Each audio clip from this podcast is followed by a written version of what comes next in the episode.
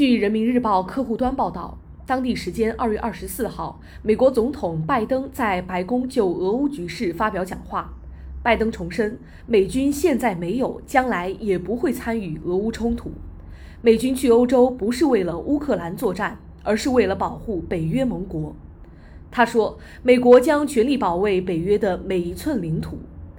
拜登在当天的讲话中还表示，他授权对向俄罗斯出口的产品实施更严厉的制裁和新的限制，这将给俄罗斯经济带来及时的、长期的严重代价。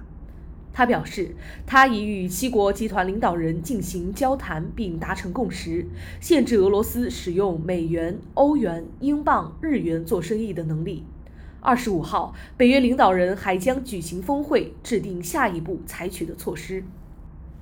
感谢收听《羊城晚报广东头条》，我是主播润言。